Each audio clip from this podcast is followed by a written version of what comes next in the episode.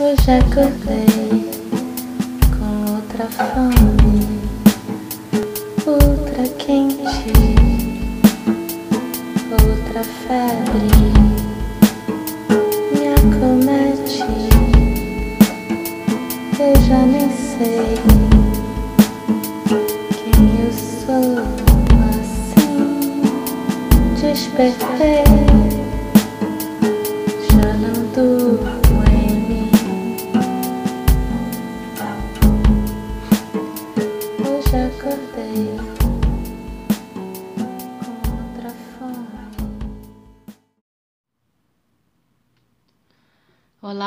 a Glenda e esse é mais um episódio do podcast Meditadora de Botequim. Tudo bem?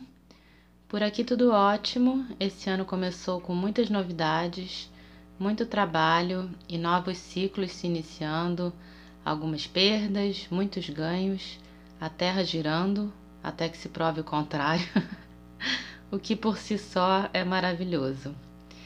Então, nesse episódio, eu reuni algumas pequenas, micro mesmo, historinhas muito singelas, crônicas das últimas semanas, é, minhas, né, pessoais, é, experiências pessoais, e que, quem sabe, com sorte, possam proporcionar alguma reflexão sobre coisas da vida, ou não, talvez só deem um respiro uma pequena dose de poesia e delicadeza ao seu dia. Ao meu eu sei que vão, porque faz tempo que eu queria contar algumas dessas historinhas por aqui. Grande parte delas se passa durante a viagem de três dias que eu fiz para Lumiar, na virada do ano, com a Cris, a minha amiga psiquiatra, que gravou comigo o último episódio sobre por que tanta gente está tomando remédio psiquiátrico. Aliás, se você ainda não escutou, escuta lá. Então, durante esses três dias, quatro dias ao todo, contando ida e volta, aconteceu tanta coisa interessante que eu provavelmente vou deixar de falar de várias. Para a gente ver como são ricas essas pausas, né? Principalmente quando a gente coloca as antenas para fora e fica atento à riqueza das experiências. Antes de começar, é só um parênteses que eu queria fazer. Eu inicialmente tinha pensado em chamar esse episódio, esse episódio de Pequenas Correntes do Bem, pelo teor de algum, alguns desses relatos, mas eu ando tão de bode do uso que se faz dessa palavra bem, tipo quando se fala cidadão do bem. É, como eu falei lá atrás, num dos primeiros episódios do podcast, o bem tá para a bondade, assim como a crença tá para a fé.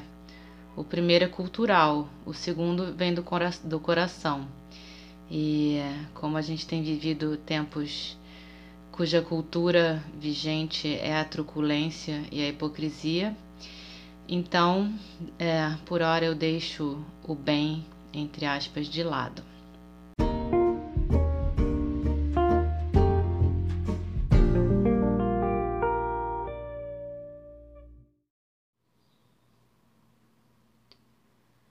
Historinha número 1: um, As compras. Bom, para começo de conversa, que fique bem claro, não tem jabá nessa história. Até poderia, né? Não seria nada mal, mas não tem. As Casas Pedro não estão promovendo esse episódio, infelizmente. Então, eu não lembro mais onde eu tinha visto, talvez no Facebook, sei lá, no post de alguém, que você pode levar seus próprios potes de vidro ou de plástico para as Casas Pedro, que é essa loja que tem aqui no Rio, pelo menos aqui no Rio, não sei se em outros lugares, e agora em vários pontos do Rio, inclusive no shopping perto aqui de casa, e eles vendem muitos produtos como temperos e grãos a granel. Daí eu tinha visto que a gente pode levar os potes de casa, que eles pesam e descontam depois do peso final, e a gente traz os produtos sem precisar ficar produzindo mais lixo com a embalagem de plástico descartável. E olha que fofo, eles ainda dão de brinde uma folha de etiquetas adesivas bonitinhas, assim, meio retrô, para a gente colar nos potes e escrever é, o, o conteúdo que tem dentro. Então, eu tô aqui, né, tentando ser mais ecológica, é, tentando ter uma alimentação cada vez mais saudável e balanceada e menos dependente de laticínios, por exemplo. E daí que eu coloquei vários potes de vidro na minha sacola de compras e fui às casas Pedro. Enchi os potes com tahine, grão de bico para fazer rumos, é, gergelim, azeitona, não lembro mais o que. Voltei para onde eu tinha parado o carro, que era no estacionamento do Zona Sul, para onde eu iria na sequência, porque era uma terça-feira, e terça-feira é o dia mundialmente conhecido por ser o dia da feirinha do Zona Sul, que é um supermercado e também não está promovendo esse post, infelizmente. E terça-feira também é o dia mundialmente conhecido por ser o dia em que eu encontro a Miriam na feirinha do Zona Sul. A Miriam é professora particular de matemática que mora na minha rua e já deu muita aula particular para os meus filhos. É, tipo, em época de prova, eu só gasto mais do que eu gasto com a Miriam na feirinha do Zona Sul. E a gente só se encontra em dois momentos possíveis: ou quando eu vou à casa dela para pagar as aulas, ou às terças-feiras na feirinha do Zona Sul. Ao ponto dela me falar já, Glenda, não esquenta não com o pagamento, terça-feira você me dá quando a gente se encontrar na feirinha. E isso já aconteceu algumas vezes. Enfim, estou eu voltando das casas Pedro, encontro a Miriam no estacionamento. E aí, como tá a feirinha hoje? Muita coisa boa? A Miriam me perguntou, me vendo, né, com a sacola cheia.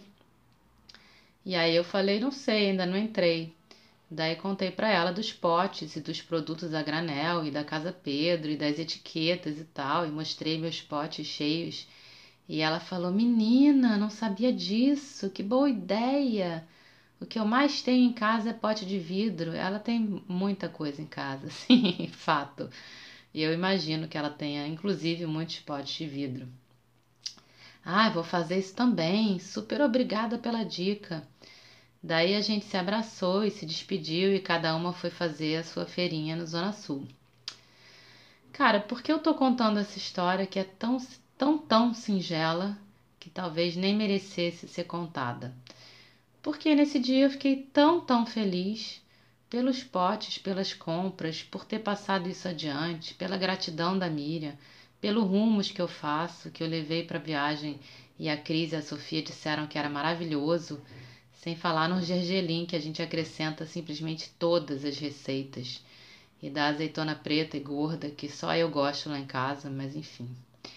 Moral da história: comprem nas casas Pedro e levem seus potes.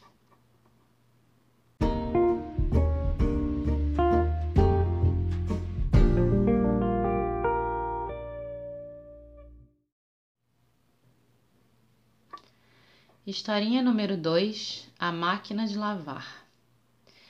Eu tinha uma máquina de lavar maneiríssima, 12 quilos, painel digital, pá, chique, robusta. Eu botava para funcionar e nem prestava atenção, só percebia quando terminava a lavagem. O problema é que ela foi ficando velha, barulhenta, perdeu a força, perdeu a força de viver, até que morreu de morte morrida deu PT. E eu tive que comprar outra, que, como costuma acontecer, foi mais cara e era pior do que a antiga. Enfim, primeira lavagem, eu ali mais atenta do que ficava com a outra. O painel dessa nova não mostrava em que pé estava o processo, ele ficava parado ali no lugar onde a gente né, escolhia o ciclo. Mas o manual dizia que o ciclo mais básico de lavagem, que era o que eu tinha programado, durava uma hora e seis minutos. Daí, passados exatos uma hora e dois minutos, eu me plantei do lado da máquina para esperar encerrar. E ela rodou alucinada mais quatro minutos, que eu entendi ser a centrifugação final, que, né, a, a última etapa. Daí foi desacelerando, desacelerando até que parou. E eu já me preparando para abrir a tampa, a bichinha não desligou o botão e simplesmente começou tudo de novo, enchendo de água sem parar, sem parar. E eu pronto, tá quebrada, né? Vai ficar repetindo o ciclo para sempre. Se eu não desligar, ela vai ficar lavando a mesma roupa eternamente. e aí eu desliguei manualmente o botão, que deveria ser automático. Dali começou uma novela que durou meses eu recebi a visita de, sei lá, uns quatro técnicos, cada um veio algumas vezes. Um se chamava Marcos e já quase virou meu amigo, a gente até se falava no WhatsApp. Cada hora é, eles queriam trocar de novo a placa do painel. É, às vezes eles testavam e funcionava, às vezes eles testavam e não, às vezes eles nem testavam e acreditavam no que eu dizia, porque afinal, né, para que eu ia estar tá inventando aquilo, né? A máquina estava novinha, eu certamente não ganharia nada enganando eles. Então eles confiavam no meu julgamento. E assim trocaram duas vezes a placa, depois trocaram a máquina inteira por uma nova, que incrivelmente apresentava o mesmíssimo defeito. Depois ainda trocaram duas peças dessa máquina nova e nada de consertar. E eu pensando, meu Deus, isso não é azar, isso é má fé.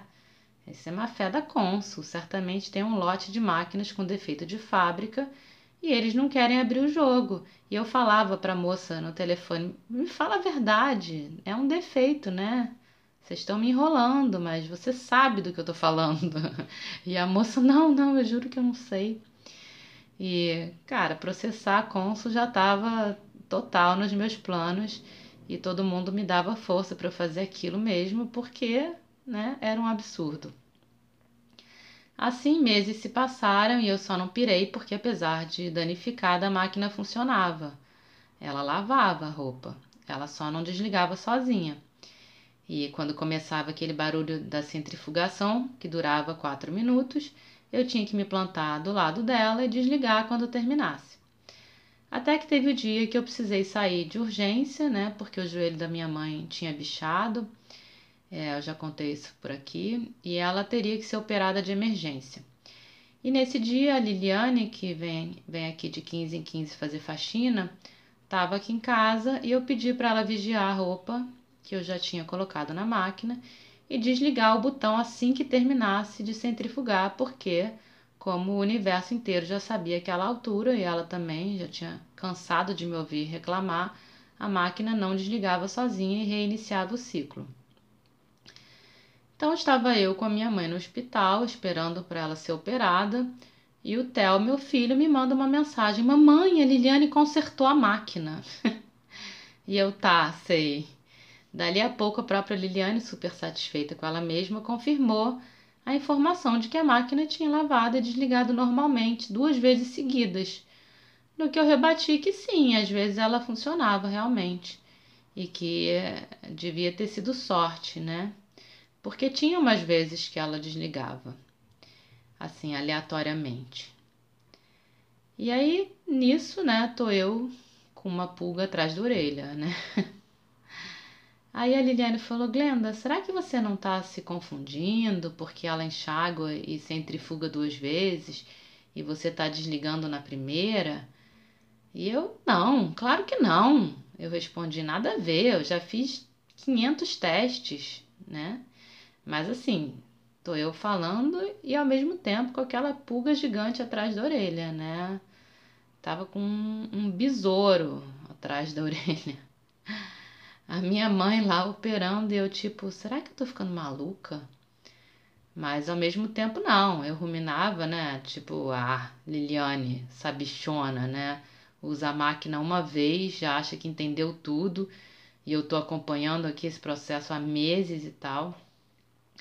Enfim, fiquei super incomodada. Aí cheguei em casa, coloquei mais roupa para lavar, porque, né, aqui nunca acabam as roupas sujas e eu me obriguei a não desligar a máquina e deixá-la fazer o que quer que ela fosse fazer depois da hora que presumivelmente ela deveria desligar sozinha.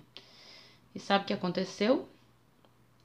A meleca da máquina enxaguou e centrifugou mais uma vez e depois parou sozinha quando o ciclo efetivamente terminou.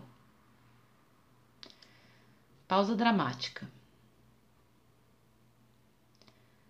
Olha, eu confesso que até agora não sei se a primeira máquina estava realmente quebrada. Sei lá, foram tantas idas e vindas que eu já me perdi, sinceramente. ou se não, ou se tudo foi um, um erro de julgamento meu. Eu sei que eu criei uma narrativa e passei a acreditar piamente nela, sem nem experimentar olhar além. E o que eu sei é que Talvez a primeira máquina realmente apresentasse um defeito, mas a segunda não. E o mais incrível, eu convenci todo mundo à minha volta, todos os técnicos que vieram, a família toda, a engenharia da Consul, a mulherada toda do Pilates, que adora essas histórias sobre eletrodomésticos que pifam e tal. E precisou a Liliane quebrar esse ciclo e depois ela ainda me confessou que ela só quebrou porque ela esqueceu de ficar vigiando a máquina. E quando ela foi ver, né, ela lembrou caceta a máquina. É, ela chegou lá já tinha desligado sozinha. Olha, eu não me orgulho, mas a minha reação inicial foi pensar: caceta, vou abafar o caso, vou dizer que a máquina foi consertada. Sobretudo, nunca vou confessar esse meu erro para Liliane. Mas Claro, enfim, isso durou dois minutos. Logo depois eu engoli meu orgulho e mandei uma mensagem de áudio para ela agradecendo efusivamente e dizendo que ela tinha mesmo razão.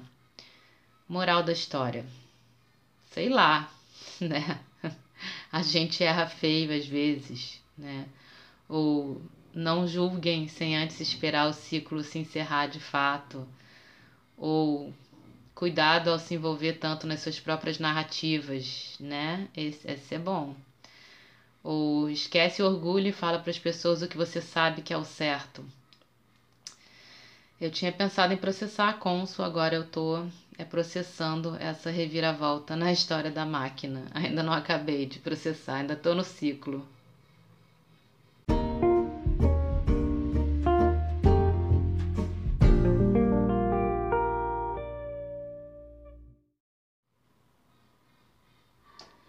Historinha número 3: Sorte ou Azar. Como eu já falei, passei a virada do ano com a Cris e a filha dela, Sofia, de 20 anos, em Lumiar, numa casa que a gente tinha alugado através do Airbnb. Além de nós três, o Theo e a Alice, meus dois filhos, também foram e voltaram de carro com a gente, mas eles ficaram em outro lugar, ali perto de Lumiar, na casa de umas amigas. Eu deixei eles lá e depois busquei quando a gente estava indo embora de volta para o Rio. Bom, esse barulho é o papagaio, tá, gente? É, começou. Enfim, a viagem foi recheada de perrengues do início ao fim. A gente não conseguia achar o tal do lugar onde supostamente seria a casa. O lugar que constava no mapa, é, seguindo as orientações do app, né, do Airbnb, passava por uma pirambeira toda enlameada que nem 4x4 subiria. E quando a gente conseguiu falar com a proprietária, descobriu que o endereço no site estava completamente errado. Imagina isso. A gente quase se arriscou subindo à noite por um lugar perigoso que não daria em lugar nenhum. E aí acabamos chegando à casa quase meia-noite, rindo enlouquecidamente de tudo, da chave que a gente quase não encontrou, que, como a proprietária tinha falado, estava na madeira da varanda, entre duas corujas é, que eram duas corujinhas de louça, né? E a gente rindo alucinadamente depois de achar a chave, porque ela não abria a porta. Tinha uma porta exatamente na frente das corujas, mas a chave não abria. Ela só abria uma porta dos fundos, que a gente só achou depois. E rindo, feito malucas, assim, daquele tipo de riso que você quase faz xixi na calça das bizarrices decorativas da casa, é, como por exemplo um quadrinho com um casal de bonequinhos de plástico emoldurados que pareciam vigiar a gente quando a gente passava para ir no banheiro. Não bastasse o perrengue da ida, na volta para o Rio, depois de buscar as crianças na casa das amigas, Tava caindo uma daquelas chuvas torrenciais e a estrada estava super perigosa, cheia de buracos, é, num dos quais eu inadvertidamente me enfiei com o carro, eu que estava dirigindo o tempo todo, e consegui a proeza de furar dois pneus ao mesmo tempo.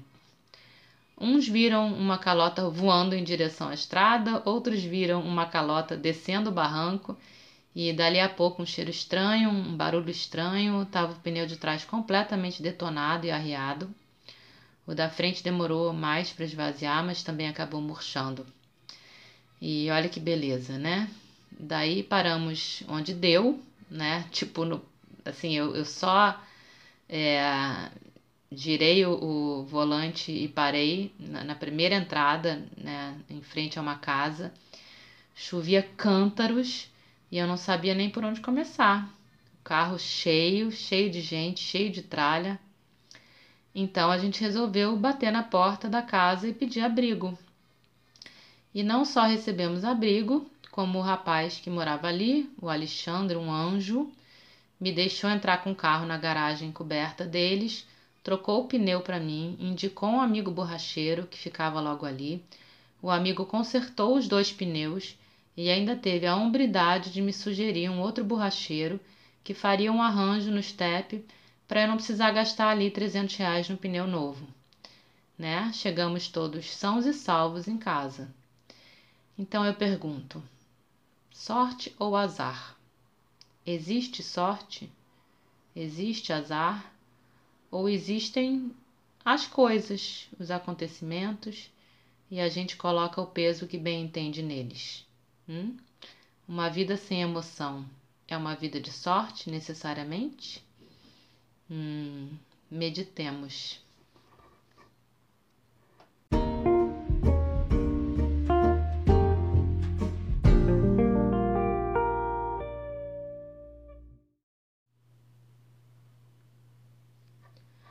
Historinha número 4 A Nuvem.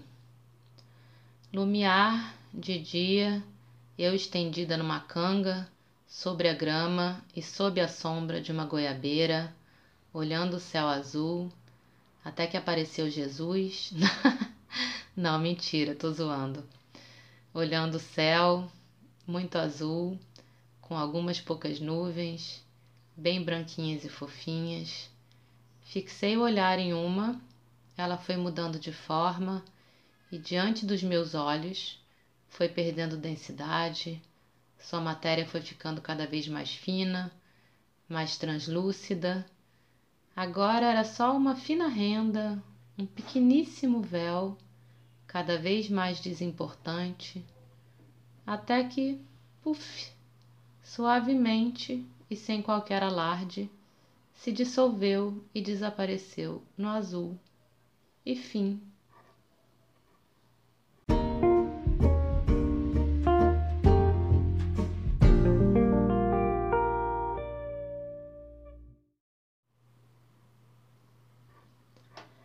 Historinha número 5 A Pedra A casa não tinha Wi-Fi, mas a proprietária montou um esquema com um vizinho de que a gente poderia usar a rede dele. O nome do vizinho a gente não sabe, mas o nome da rede também era Marcos, igual ao técnico da máquina de lavar. Marcos tinha lá seus caprichos e só pegava mal e mal em alguns pontos determinados. Ali na varanda, em frente à porta da frente, onde ficam as corujas, guardiãs da chave, costumava pegar, mas às vezes não. E a gente nessas ocasiões ia avançando o jardim adentro em direção ao que a gente supôs fosse a casa do Marcos. E no meio do caminho tinha uma pedra, uma pedra bem grande, com uma superfície que comportava algumas pessoas sentadas. E, ela, e era ali onde o Marcos melhor pegava. E foi por isso e só por causa disso que eu sentei ali num final de tarde, só para checar e enviar mensagens. Mas quando eu sentei naquela pedra, ainda quente do sol do dia, e eu olhei para o céu escurecendo e a lua ali entre uma árvore e a outra em silhueta e os vagalumes passando acesos que dali a pouco se confundiriam com as estrelas cadentes. Ah, não consegui sair dali. Eu fui ficando, fui ficando. Daqui a pouco eu estava deitada. Depois ainda virei de bruços. Abracei mesmo a pedra. A Cris achou graça e até tirou uma foto minha naquela posição, abraçada à pedra.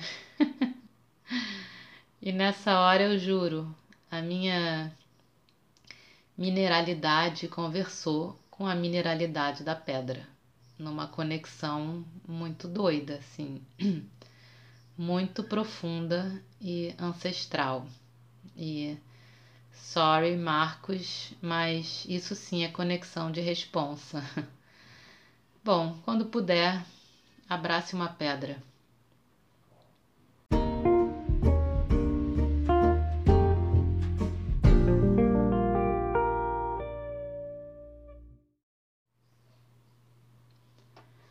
Historinha número 6 O Ninho da Aranha. A Sofia, filha da Cris, tem um talento incrível para observar fenômenos da natureza. Por exemplo, estrelas, tanto que ela baixou um app que desenhava todas as constelações que apareciam né, sobre a nossa cabeça e ao nosso redor quando ela apontava o celular para o céu. E assim a gente passou um bom tempo, logo antes do Réveillon, deitadas na grama, olhando para o céu e filosofando sobre a imensidão que nos cerca. Mas então, a Sofia tem esse olhar incrível e aguçadíssimo para plantas, bichos, principalmente insetos. Um olho clínico que tudo enxerga, o que pode ser ruim até para ela. É, e, acaba sendo mesmo, porque ela acaba vendo muito mais do que ela gostaria da vida no campo, como por exemplo todas as 15 casas de marimbondo, todas muito bem habitadas, diga-se de passagem, penduradas no telhado da varanda da casa de Lumiar, bem em cima de onde a gente ficava deitado na rede. Numa das noites que a gente passou lá, na casa, eu vi na parede da varanda um tipo de teia toda fechadinha, emboladinha, com um monte de bichinhos. É, eu acho que basicamente traças, presos do lado de fora dela. Daí eu perguntei para Sofia o que que era, e ela me disse que era um ninho de aranha, que ali dentro tinha centenas de ovos de aranha e que quando as aranhinhas nascessem, elas já iam ter comida para se alimentarem, no caso as traças, e é, as traças que estavam lá presas não por acaso, né? mas que faziam parte do plano da Mamãe Aranha. E eu fiquei admirando a inteligência da natureza de criar sistemas tão complexos, tão autônomos como aquele, né? Ao que a Sofia falou. É, de fato, esses bichos já nascem com tudo o que eles precisam para viver e para se reproduzir. Mas essa autonomia gera uma grande responsabilidade que eles pagam devotando toda a vida àquilo, já os humanos, é, pelo menos no pé né, da, de, da evolução né, em que a gente se encontra, a gente nasce dependente de uma série de, de, de todo um aparato externo, né? É, e dessa extensão da nossa própria cognição é, para sobreviver mas em compensação a gente se liberou de passar a vida na função de sobreviver, né? A gente pode, por exemplo, se divertir, né? Tá aí. Meditemos sobre isso. Será que fazemos bom uso do tempo livre que conquistamos ao longo da evolução?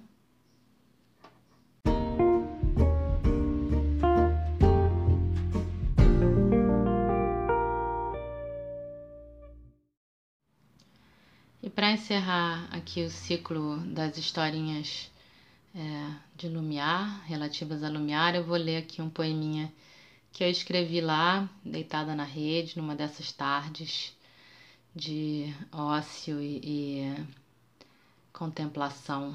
Um poeminha numa vibe, sei lá, 14 bis, anos 70. água. Molhada em água de rio, desvio do que devia ter sido Aguardo a água da chuva na curva do sítio. Molhada na estrada, a cachoeira bem pequena, não muito gelada. Nos salva o engano, o sol vem vingando os tempos de mágoa. molhada na alvorada do novo ano, em que, como antes, muito amo, amarei e vou ser amada. Mas a certeza não é mais importante que cada pedra seca ou molhada na trilha do instante. Mas a certeza não tem mais valor que o belo segundo de mergulho profundo no rio do amor.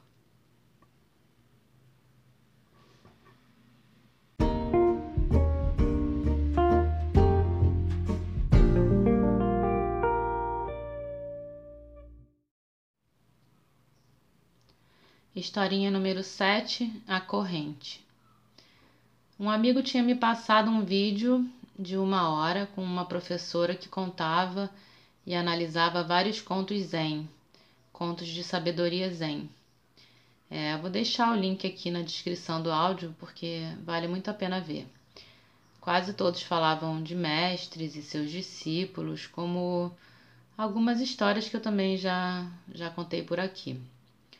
Um deles eu achei especialmente tocante.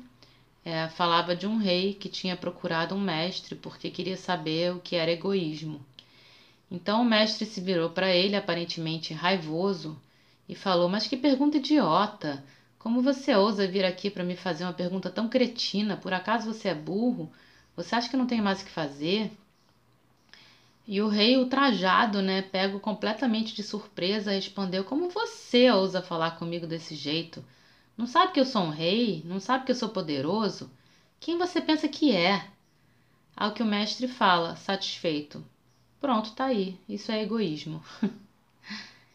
e a parte que me emocionou foi quando ela ela analisou esse conto e, e falou sobre a moral dessa história né? E ela terminou dizendo que não se medem as pessoas pelas coisas que elas possuem, porque fazer isso define o tamanho das coisas e não das pessoas. E nós somos do tamanho da nossa generosidade. Onde acaba a nossa capacidade de dar, é a partir desse lugar que se mede o nosso tamanho. Pois bem, eu assisti ao vídeo outro dia antes de dormir e no dia seguinte eu encontrei com um outro amigo que estava precisando conversar e entre outras dúvidas existenciais, ele colocou em dúvida o seu próprio valor. Esse amigo é e foi sempre muito, muito generoso comigo, assim, de uma generosidade infinita. Então eu recontei para ele essa história do rei, né, e do egoísmo e eu falei: se você é do tamanho da sua generosidade, então você é um gigante. E na hora eu senti que ele ficou tocado com aquilo que eu falei. E eu, principalmente, fiquei muito, muito tocada de ter dito aquilo. É, e eu vi que foi muito melhor ter falado do que ter escutado. É, eu vi que dizer coisas engrandecedoras para as pessoas, é, quando isso vem do coração, é muito mais significativo do que escutar. Daí no final do dia eu mandei um áudio para aquele primeiro amigo que tinha me mandado o vídeo, contando isso que tinha acontecido e ressaltando como a gentileza dele ter me mandado aquele vídeo corroborou com a minha gentileza de ter ajudado um amigo, dizendo a ele aquelas palavras engrandecedoras, lembrando a ele de como ele mesmo era generoso, menos com ele mesmo. e o amigo que me mandou o vídeo se alegrou também, porque né, ele já tinha entendido que receber é bacana, mas dar é bem mais maneiro. E assim demos, recebemos e fechamos essa pequena corrente de gentileza e generosidade. E assim também fecho essa pequena coleção de historinhas, propondo que ao longo da semana, do mês e da vida a gente preste atenção no que está à nossa volta, nos simples acontecimentos da vida e deles tire reflexões e sabedoria. Para isso é preciso abrir as antenas e praticar o estado de presença. Beijos e até!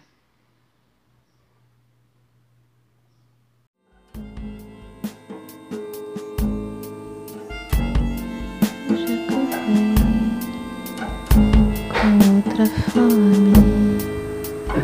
Outra quente, outra febre na conete. Eu